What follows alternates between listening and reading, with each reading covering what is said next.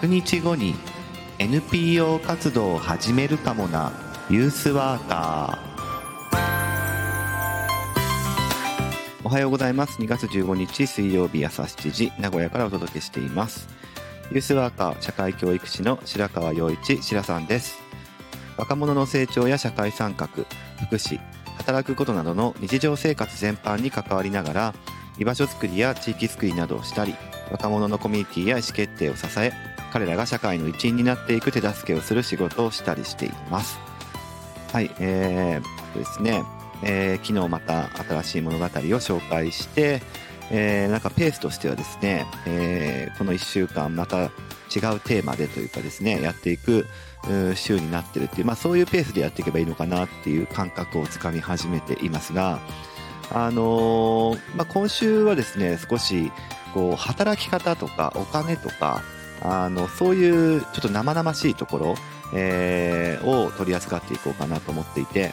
でこれについていろいろ考えたこと昔、えー、あったりとか今やってることっていう実践の話も、えー、あるので、え、そういう話をしていこうかなと思います、えー、今日はユースワーカーの働き方暮らし方という話ですね。では今日もよろしくお願いします。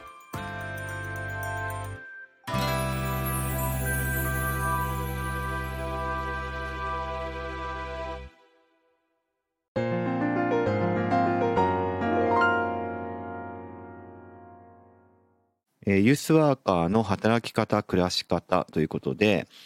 あのいろんな考え方を、えー、することができると思ってるんですが、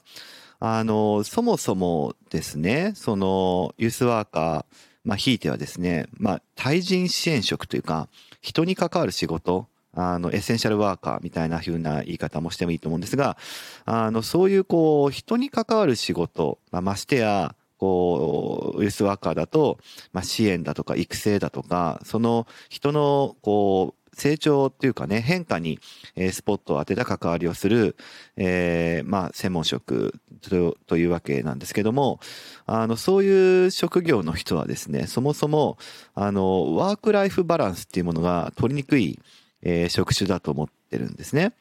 ワークライフバランス、えー、聞いたことありますかね？あの、仕事と、こう、生活っていう、その住み分けというかですね、それが、まあ、あの、調和、えー、するっていうことを、なかなか、こう、葛藤してると思うんですよ。えー、特にユースワーカーなんていうのは、えー、幅広い若者たちに関わったりしますし、えー、いろんな状況にある若者たちに関わったりしますから、あの、僕もそうなんですけどもね、実際こう、年代が違う若者っていうことを考えたときに、全然こう、それぞれ彼らのライフスタイルって違うわけですよ。えーまあ、具体的に、例えばこう、小学生に関わるっていう時と、こう、大学生に関わるっていう時だと、全然彼らライフスタイルが違うわけですよね。えー、小学生は、まあ、一般的なというふうに、えー、ここで言って、ちょっと語弊があったら申し訳ないんですが、まあ、学校に行ってるような子、えー、っていうことを考えると、まあ、大体こう、学校にね、えー、行き終わって放課後の時間から関わり始めるみたいなのがメインの時間になったりとか、えー、とはいえ、こう、夕方とか夜になると家に帰って、えー、そんなにそんなにこう夜遅くまで関わるっていう小学生は、まあ、一般的には少ない。えー、かなというふうに思ってますけど、えー、これがね、大学生とか、まあ高校生でもいいですけど、そうすると、えー、まあね、午前中は、えー、授業、えー、行ってるかもしれないけど、えー、寝坊してるような子とかもいるかもしれませんが、あだいぶね、こう生活の仕方が違うし、むしろ、こう夕方以降の、え、活動の方が活発になってくるだとか、えー、ね、その、アルバイトもしだすんで、えー、学校っていうか、その自分がよく行く場所っていうものも多様化してたりとかするわけであって、えー、何か彼らと変わろうとするときに、そもそもこうライフスタイルが違うと、こう関わりに一番ふさわしい時間帯っていうのも違うわけですよね。えー、でそうするとこうなんか夜遅くまで関わるみたいなことが必要だなって思う世代もあれば、えー、コアタイムがもうちょっとこう夕方とかね、えー、いうような子たちもいたりとか、えー、あとはこれがこう社会に出てるような、えー、まあ大学を卒業してとかね、みたいな子たちだと、こうまさに、え生き方、働き方もっと多様になりますから、えー、休日は私は都合が、えー、悪い。いや、私は休日の方が都合がいいとか、えー、全然その、曜日っていうところも全然共通して、いろいろ、あの、関わりやすいところっていうのがまた変わってくるわけですよね。えー、ましてや、こう、学校っていうところに行ってない、えー、子たちっていうことで、でいくと、まあ、むしろ平日の日中の方がいいですとか、あの、もうそうなると、こう、いろいろありすぎるわけですよ。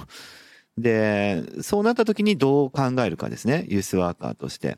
えー、まあいろんな考え方あると思いますけど、もちろん、えー、仕事とこう生活っていう両立を考えた時に、えー、うまいこと長時間労働にならないで、えー、働こうっていうんだったら、もうこの時間帯で関わることは、この、えー、若者たちはもう諦めよう、手放そう、みたいに考えるのもあるとは思うんですけども、あの、そうではなくてというか、それを乗り越える、えー、みたいなところとかを、えー、まあやっぱり対人支援の、えー、仕事をしてると、うん、どうにかならないかな、どういうふうに考えていったらいいんだろうな、っていうことも考える、えー、わけですよね。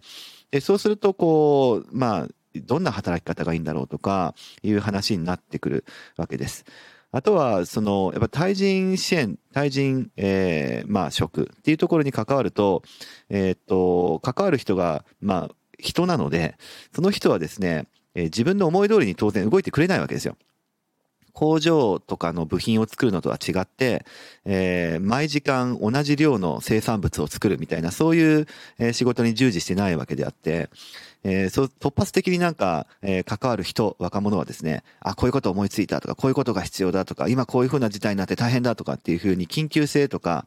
えー、突発性とかね、非計画性というか、え、みたいなものが、まあ、つきものなわけですよね。そうすると、こう、自分の仕事の仕方も一定のペースで、こっち側が考えてる通りにはいかないっていうとこもあって、そうすると、こう、究極的にはこう、24時間365日、四六時中ずっと、こう、じゃあ気を張らなきゃいけないのか、みたいな話になってくるわけですね。じゃあそれはなんか難しいっていうことになる。えー、と、まあ、やっぱさっきの話と同じで、えー、働き方をどうしていったらいいんだろうか、どう考えていったらいいんだろうかっていうふうになってくるわけですよね。で、そう考えたときに、こう、まあ、僕自身がどう考えるか、考えたかっていうことなわけですね。で、まあだから、今から言う話は、こう、ユースワーカーとしてどういうな働き方をしたいかっていう、えー、していくべきかみたいなことも、もちろん含まれると思うんですけど、まあそれよりまず、こう、自分自身がどんな働き方をしたいかっていうところに、えー、まあ立脚したというか、そこがまずあっての、えー、まあ話かなというふうに思って聞いていただきたいんですが、まあ、というか仕事ってそういうものだと思うんですけど、あの、仕事って自分のものだから、えー、他の人にやらされてやるっていうことよりも、自分で、えー、自分の仕事をするっていうかね、その引き受け方、えー、っていうものが、まあ僕は仕事だなというふうに思ってるんだけども、そうすると、まずもって、こう、どうすべきかっていうよりも、どうしたいかっていうところにあるんだなというふうに思ってるんですが、あの、まあ、いろんな、こう、働き方論みたいなのがありますよね。で、やっぱり一番有名なのはワークライフバランスっていう考え方だと思うんですけど、ちょっとこれでは限界があると個人的には思っています。あの、ワークライフバランス聞いたことある方もいると思いますが、えー、もともとはですね、こう、仕事をしすぎ問題っていう、こう、長時間労働、えー、っていうものが、こう、社会問題化したときに、えー、もう少しこう、長時間労働、えー、を避けるというか、えー、時間を、えー、勤務時間を少し減らして、で、もう少し生活との調和を図っていこうっていうかね、バランスを取りましょうと。えー、時間の割り振り方、一日の時間は有限なので、その割り振り方を、こう、ちゃんと考えて、えー、仕事も生活も調和させていきましょうと。まあ、これ結構国が提唱している働き方改革の中でも、あの、主要な言葉として、まあ、えっ、と、出てくるわけですけども、まあ、ワークライフバランスっていう考え方はあります、世の中に。まあ、でもですね、これでユースワーカーとして働こうとするとですね、えー、すぐ壁にぶち当たるわけですね。つまり、えー、長い時間働く。これはいけない。だから、えー、働く時間を減らして、生活にパラメーターを振り分けましょう、みたいな考え方ですね。そうすると、あのー、限られた若者たちの関わりっていうところだけで、私は生きていきますっていうふうに宣言をするっていうことになるわけで、まあそういうワーカーさんがいるってことも別に否定はしないんだけれども、あの、僕自身はもう少しそれを乗り越えたいなというふうに思ってるっていうところがありますね。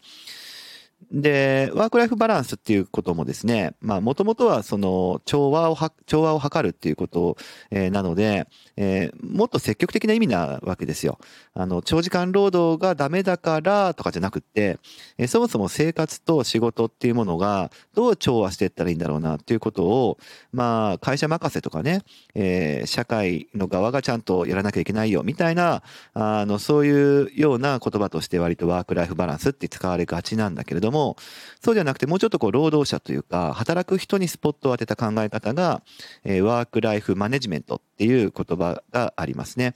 えー、これも聞いたことあるでしょうかね。最近、あの、ワークライフマネジメントって言葉も、えー、出てきていますけど、あの、だから、どっちかというとこう、働き方に関して会社側が工夫しなきゃいけないよと、長時間労働させまいというふうにしなきゃいけないよっていうようなことではなくて、えー、まあ個人の自己管理っていうところですね。ここに視点をシフトしようっていう考え方が、まあワークライフマネジメントっていう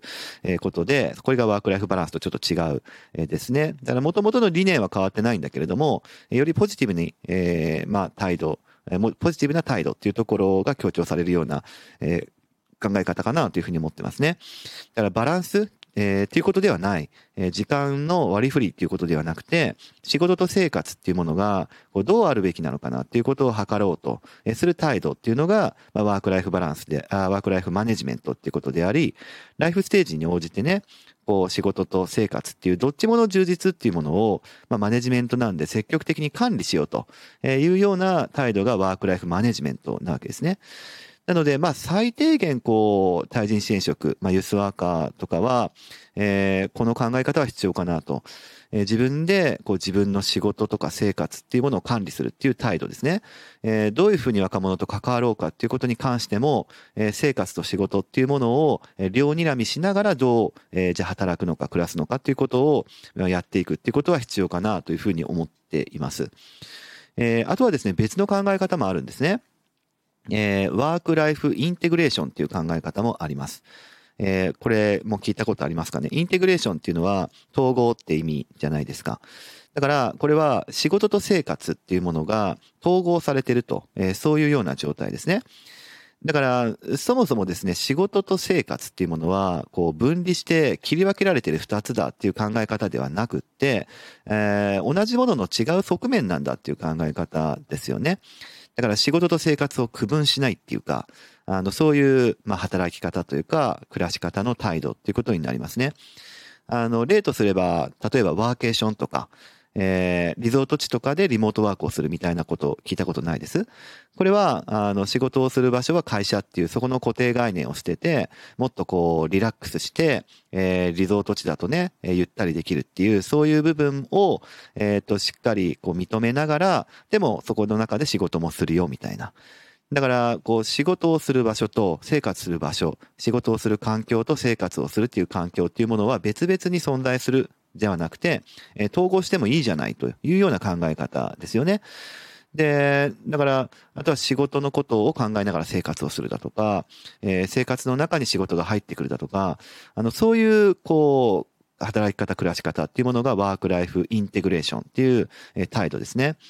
あの、僕自身このワークライフインテグレーションっていう考え方というか、暮らし方、えー、には結構近いなというふうに思ってってるんですが、あの、どっちかというとワークとライフ分けてないですね、僕自身はね。ワークはワーク、ライフはライフっていうことじゃなくて、えー、仕事で出会った若者たちっていうのは、地域の中の自分の仲間というかね、同士だと思ってるし、えー、まあ、生活というかプライベートの中で出会った、えー、っと、なんか若者とか支援者みたいなところは、えー、積極的に仕事っていうところでも、あの、つながりたいなと思えるような、えー、関係っていうところを築いていきたいと思ってるし、これはまあ、ワークライフインテグレーションの一つかなととは思ってるんですが、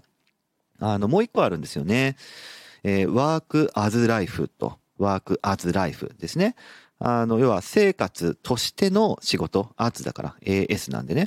生活としての仕事っていうことですね。だからこう、もう一体化してるっていう考え方。インテグレーションは二つあってそれを統合するっていう考え方なんだけど、ワークアーズライフはそもそも、あの、生活としての仕事なので、えー、仕事と生活を切り分けてないですよね。それらはもうなんか生活の中で仕事してるみたいな、もう、あの、そういう態度であるってことですね。で、一番違うのは今までのとは、今まではこう、時間、生活にかける時間と仕事にかける時間をどうしようかっていう、その時間の問題、えー、タイムマネジメントっていうのが問題になってきたわけだけれども、ワークアズライフっていうともう生活っていう中に仕事が入ってるので、こうストレス管理なんですよね。ストレスマネジメントっていう考え方なんですけど、だからストレスフリーに生きていくために、えー、まあ仕事と生活っていうものが、まあ一致してるというか、やりたいことと仕事が一致してるっていう感覚かな。あの、仕事がね、どんなにお金を稼げるものでも、えー、すごくやりたくない仕事だと、やっぱストレスが溜まっちゃう。じゃなくって、自分のやりたいことが仕事になっていれば、えー、これはもうストレスフリーなわけですよ。えー、っていうことなので、ワークアズライフっていうのは、まあ、いわゆる好きなことで生きていくってやつですね。あの、YouTube とかの広告でよく見るようなやつですけど、好きなことで生きていく。だから自分が、あの、これはまさにやりたいな、やってて、もう時間を忘れるほど夢中になれるなっていうものと、えー、仕事が一致してる状態っていう感じなわけですが、僕自身はね、あの、割とワークアズライフなんですよね。あの、やりたいことと今、えー、実際に仕事にしてるものっていう重なりが、まあ、極めて近いというか、これとても運がいいことなんですよ。いろんな、こう、条件が重なってそういうことになってるっていうことも、まあ、もちろん僕の中の、えー、ね、葛藤の折り合いのつけ方みたいなところも、まあ、要はそれってストレスマネジメントってことだと思うんですけど、っていう、まあ、能力の問題もあるのかもしれないけど、まあ、やりたいことと仕事っていうのがかなり一致してるっていうのがあるので、全然ね、あの、ストレスにならないっていうところがあります。だから、働き方っていうことを考えるときにでも、どのスタンスを取ろうとするのかっていうことによって、えー、そもそも自分のこう、やってることが同じだとしても、えー、意味合いが変わってくるとか、位置づけが変わってくるだとか、あるいは時間に対する、えー、見方が変わってくるっていうことだと思うんですね。なので、こう、ユースワーカーっていうものを一つ取って考えてみても、自分自身がやっぱりどんな働き方をしようかっていうことを考えるっていうのが、まず大前提だし、あとはそれって、僕に言わせればどういう生活、まあ、言ってみれば暮らしですよね。暮らしをしたいかってことと直結すると思ってるんですね。だから暮らしと、こう、働きっていうものを、働き方っていうものは、僕はなんか切っても切れない関係として前提として置きたいなというふうに思っていて、で、ワークアズライフ派なので、どっちかっていうと仕事のために生活してるっていうか、生活の中に仕事がある。生活として、え、まあ仕事をしてるっていうふうなものが、まあ人間として自然なんじゃないかと、え、いうような気も僕はしてるっていう感じですね。で、この考え方、こう生活っていうもの、暮らしっていうものの方に、えー、重きを置くっていう態度っていうのは、結構最近注目されてるんですよね。あの、先週、うずみんの話をずっとしていました。あの、暮らし方、まあ、シェアハウス、コミュニティスペース作りっていう話を先週しましたけれども、あの、その時ぐらいから、やっぱりこう、働くっていうこともそうなんですが、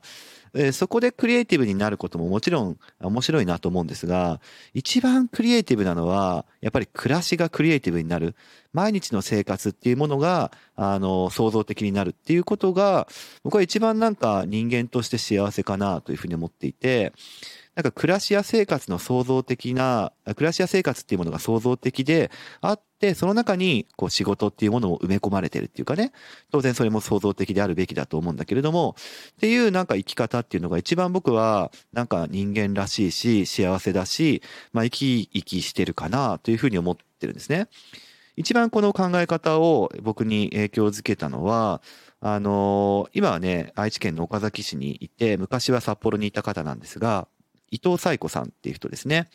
あの、暮らし方冒険家っていう肩書きで活動してる方で、面白いでしょ？暮らし方冒険家っていう名前で、まあ、あとはクリエイティブディレクターという肩書きも持ってますけれども、あの、活動してる女性の方でね。で、まあ、あの、詳しくはネットで調べてもらえばいいですけど、あの、やっぱりこの暮らし方冒険家って響き僕好きですね。えー、生活とか暮らしっていうものを、あの、未知なる冒険と捉えて、えー、創造的にしていこうっていう、えー、なんていうか、こう、勢いがあるような肩書きで、えー、彼女、まあ、彼女たち、まあ、夫婦で、えー、まあ、一回離婚されてるんですが、あの、いろいろやってるんですけども、暮らしがね、すごく創造的になっていくっていうこと自体、えー、とても僕は共感するし、えー、それのために、えー、暮らしの中で仕事を作るだとか、暮らしとして、えー、まあ、仕事があるだとかっていうような考え方にこれ結構近いなというふうに、えー、彼女の動きを見て思っています。あの彼女がね昔、えー、まああの札幌国際芸術祭っていうものにあの暮らし方そのものをアート作品として提出したことがあるんだけどもあのその時にねあの坂本龍一に「君たちの暮らしはアートだ」っていうふうに言われたことがあってそれであの出展したんだけれどもあのそれぐらいの時期に彼女が、えー、よく言ってたのはないものねだりよりあるものみっけだっていうふうに言ってるんですね。これ素敵な言葉だなと思って。ないものねだりでないないないだから欲しいっていうと消費行動っていうかね消費社会の、えー、まあ盲目的にこう生きるっていう、まあ、そういう態度になっちゃうっていうふうに思ってるんだけどあるものみっけだと、えー、ここに自分は、えー、何を見つけてるかっていうものに着目してそのあるものをめでて生きていくっていうような暮らし方になるなと思ってて基本は僕暮らし方の中であるものみっけだなって思ってるしやっぱりこうイノベーションっていうものもないものねだりじゃなくてあるものみっけっていう態度、えー、かなというふうに思ってるのでいろんなところでこの考え方っていうのは応用されてるなというふうに思ってるしあのもう一個ね僕がすごく影響を受けてるのはあの株式会社ヤドカリっていうあの会社があるんですけどあのここはその未来住まい方会議っていうね、えー、昔そういう、まあ今もあるのかな、ウェブメディアだとか本出してるんですね。未来住まい方会議。住まう、えー、生活をする、暮らすっていうとこに対して、えー、着目して、まあ、いろんな住み方、暮らし方、まあ、具体的に言うとモバイルハウスとかトレーラーハウスとか、えー、タイニーハウスとかいろんなこう未来の生き方みたいな、えー、ことを考えるときに住居っていうものをもうもうちょっとクリエイティブにできないかっていうふうに考えてる、えー、方たちなんだけれども、あの本当にね、その人たちの、えー、考え方って面白くって、で、ここに、あの、彼らが、えー、出した、えー、未来住まい方会議っていう、まあ、ちょっとお古めの本なんですが、えー、その本がここにあるんですけどね、結構そこの中にも素晴らしい言葉が散らばってたりするんですよ。最後にそれをちょっと紹介をしようかなというふうに思っています。あの、概要欄によければ、あの、未来住まい方会議の本、えー、リンク貼ってるので、えー、興味あれば、ちょっと古い本ですが、えー、10年ぐらい前の本ですが、読んでいただければと思うんですが、えー、ちょっと引用しますね。自由で豊かな暮らしとは、僕らが描く豊かな暮らしとは、つまり、クリエイティブな暮らしのことだ。生きていると実感するためには、物やことを消費するだけでなく、生み出し続けていく必要がある。今や欲しいもののほとんどがワンクリックで手に入る時代だ。本が欲しい、服が欲しい、パソコンが欲しい、ピザを食べたい。ワンクリックで手に入らないものはほとんどない。でも、豊かな暮らしはそう簡単には手に入らない。アマゾンで本を一冊買うように、暮らしの環境を自由に手に入れることはできない。普通、いい暮らしについて考えるとき、最初に浮かぶのは住まいだろう。そして、広い家に住みたいとか、こんな土地に住みたいとか考える前に、いきなり経済的な壁として月々の収入を思い浮かべる。つまり仕事のことだ。賃貸なら収入の範囲内で家賃をどれぐらい支払えるかが条件になるし、購入するにしても生涯にわたり支払うローンをどれぐらい組めるかが条件になる。続いて、やはり職場との距離も大きな条件になるし、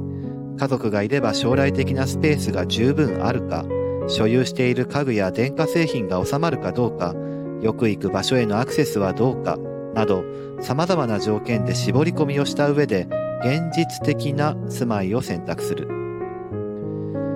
条件といっても実のところそれらは縛りのようなものだ。条件を設定しているうちに僕らの頭の中では欲しい暮らしはだんだんと遠のいていってしまう。最初に仕事という要素から決めてようとすると住まいの選択肢はかなり狭くなってしまう。暮らしイコール住まい方の自由度を優先するためにはあえてまず理想の暮らしをイメージし必要なものを揃え不要なものは捨てて住まいを選択する。そして仕事はパズルの最後のピースとして考えてみる。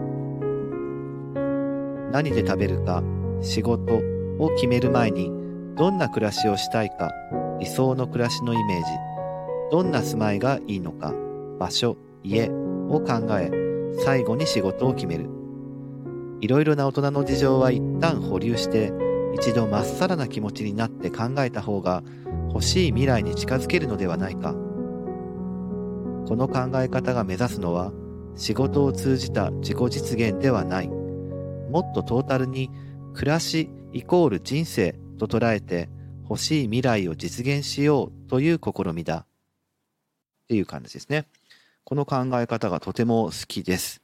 えー、なので僕はユースワーカーもですね、働き方っていうものをもちろん考えることも大事なんですが、えー、その土台にある暮らしっていうものにもう少し目を向けたり、暮らし方というものをクリエイティブにしていく中で自分の働き方、まあ、ひいては、えー、僕の場合だと若者と関わるっていうのを捉えていきたいなというふうに思っています。えー、今日はちょっと熱く喋ってしまいましたね。はい、えー、では今日もありがとうございました。また明日も聞いてください。このラジオは音声配信プラットフォームスタンド .fm からお届けしています。Apple Podcast、Spotify、Amazon Music、Google Podcast からもお聞きいただけます。番組へのお便りはスタンド .fm のレターからお送りください。文章などのコンテンツを配信するメディアプラットフォームノートでも記事を書いています。明日もどうぞ聞いてくださいね。シラさんでした。